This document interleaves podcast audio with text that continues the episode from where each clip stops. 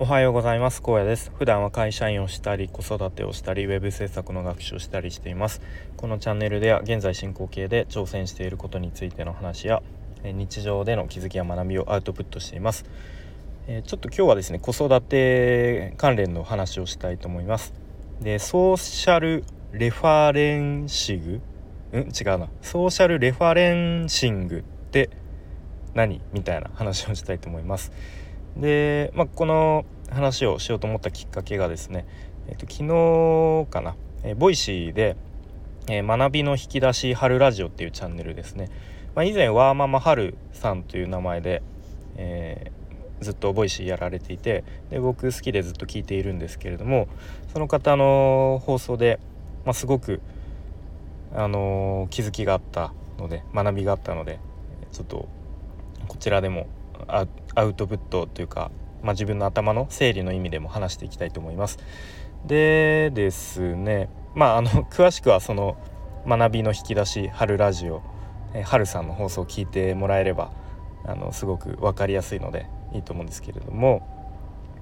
えっとまあ簡単に言うとえっと親の反応っていうのは子どもの反応を育てるよみたいな話ですね。これをソーシャルレファレンシングと呼ぶそうです。でレファレンレファレンスっていうのは参照とか引用っていう意味だそうですね。でまあソーシャルっていうのは社会的なのでまあ社会的参照みたいな社会的引用、まあ、これだけ聞いても何のこっちゃっていうことなんですけど、まあ、具体例を話すと、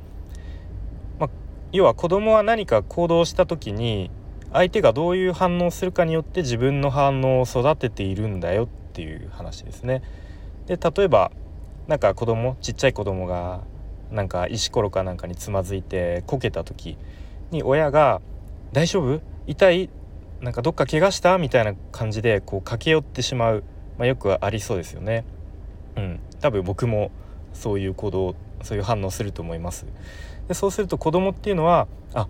こけるっていうのはイコール痛いこと怖いことなんだっていうふうに思ってしまうそうですね。なのでこう泣いたりとか助けを求めたりっていう反応をするそうです。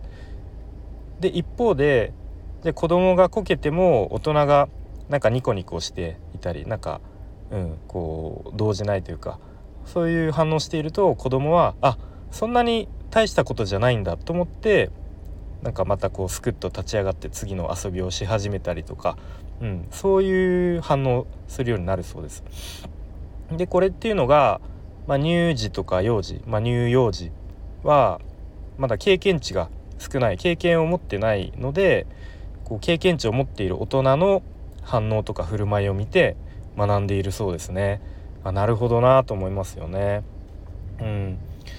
で、まあ、乳幼児っていうのはなんか行動した時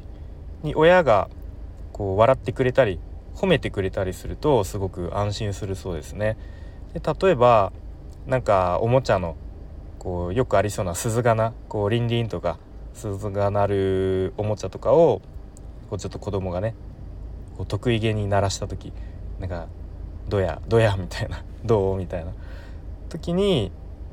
例えば親がものすごい怖い顔をしていたらあなんかこのこれは相手を怒らせてしまう行動なんだと思ってしまうそうですね。うん、まあでも親が笑ってくれたりこうすごいねみたいな上手だねみたいな褒めてくれたりするとあなんか僕が私が鈴を鳴らすとお母さんお父さんが喜んでくれるんだというふうに学習をするそうですね。うん、なのでこう親からの適切な反応がないと親から適切な反応を学習しないと例えば幼稚園に行って友達が何かね楽しいことをして遊んでいてもこうちょっと攻撃的な反応してしまったりなんか無視無視してしまったりなんかそういう行動を反応をとってしまう場合があるそうですね。うん、なので親っていうのは結構すごくその辺気をつけなきゃいけないなと思いますね。でじゃあ親の適切な反応を阻害しているもの、うんまあ、いくつか思い浮かぶかもしれないんですけど、まあ、よく、まあ、すぐ思い浮かぶのはスマホですよね。こう子供がなんかこう見てとか言っても親がスマホをいじって反応しないとか、まあ、ちょっと反応が遅れるとか、まあ、とは親が何だろう、まあ、今の時代なのか、まあ、昔よりもすごく親自身が忙しくなっている、うん、やることがもう膨大でちょっと 子供にちゃんと構ってあげられないみたいな、まあ、そういう要因もあるのかもしれないですね。うん、でじゃあ例えば子供が「ねえねえお父さん見て見て」みたいな、まあ、うちの子も時々言ってきますね。で行ってきた時に、まあ、さっき言ったようにスマホを見ていると、まあ、ついつい反応遅れますね。うん、そうそうなんですよね。なんか、うん、ちょっと待ってとか、うん、ちょっと今ちょっと今忙しいみたいな。忙しくないんですけどなんかそういうことを言ってこうちょっと反応が遅れてしまうと、まあ、そうすると子供っていうのはスマホを見ている時は反応が遅れてもいいんだっていうふうに学習してしまう可能性がある、まあ、恐れがあるということですね。うん。まあ、この辺は本当にねもう普段もう僕もその Voicy 聞いていてちょっと耳が痛いなと思ったんですけれども気をつけなきゃいけないですね。うん、じゃあこういつでもニコニコ笑ってこう反応すればいいかというとまあそうではないですよね。時にはこう怒ったりとか、まあ、怒りの反応を見せることも時には子供にとっては必要ということですね。はい、でまあこんな感じの話をされていてもうすごく僕も身に覚えがあったのでああ確かにな気をつけなきゃなとちょっとこう反省をしました。で、まあ、この話っていうのは、まあ、ちょっと違うかもしれないんですけどこうよくリフレーミングみたいなことを聞くんですけれどもそれに近いかなと思いますね。でこのリフレーミングっていうのはこうなんか物事が起こった時になんだろう自分のその物事に対する解釈を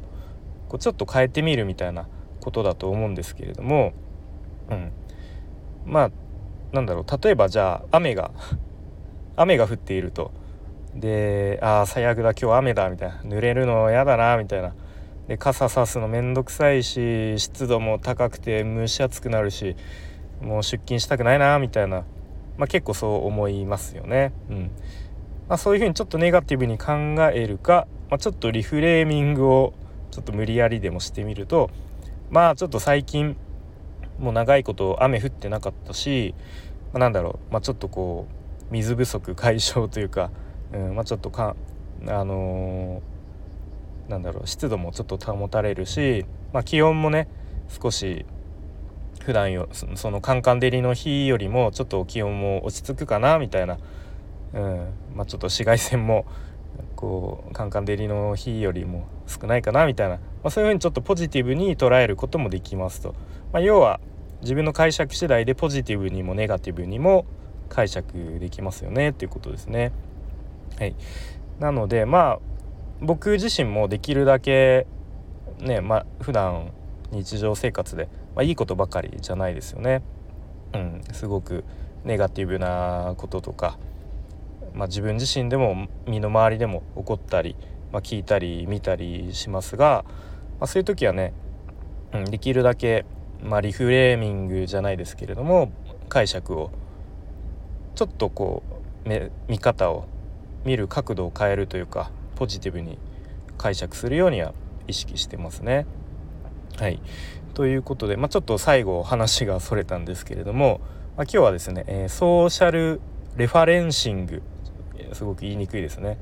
ということでまあそれって何？っていうことで、えー、まあ、子育てに関する話をしました。でまあ親の反応っていうのは子どもの反応を育てているんだよということで、まあ、僕自身も、日々何気ない、日常でこうついついね子供からのこうなんだろ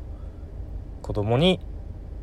もしかしたらちょっと良くない反応をして子供の反応を育てているかもしれないんですごく気をつけなきゃなっていう、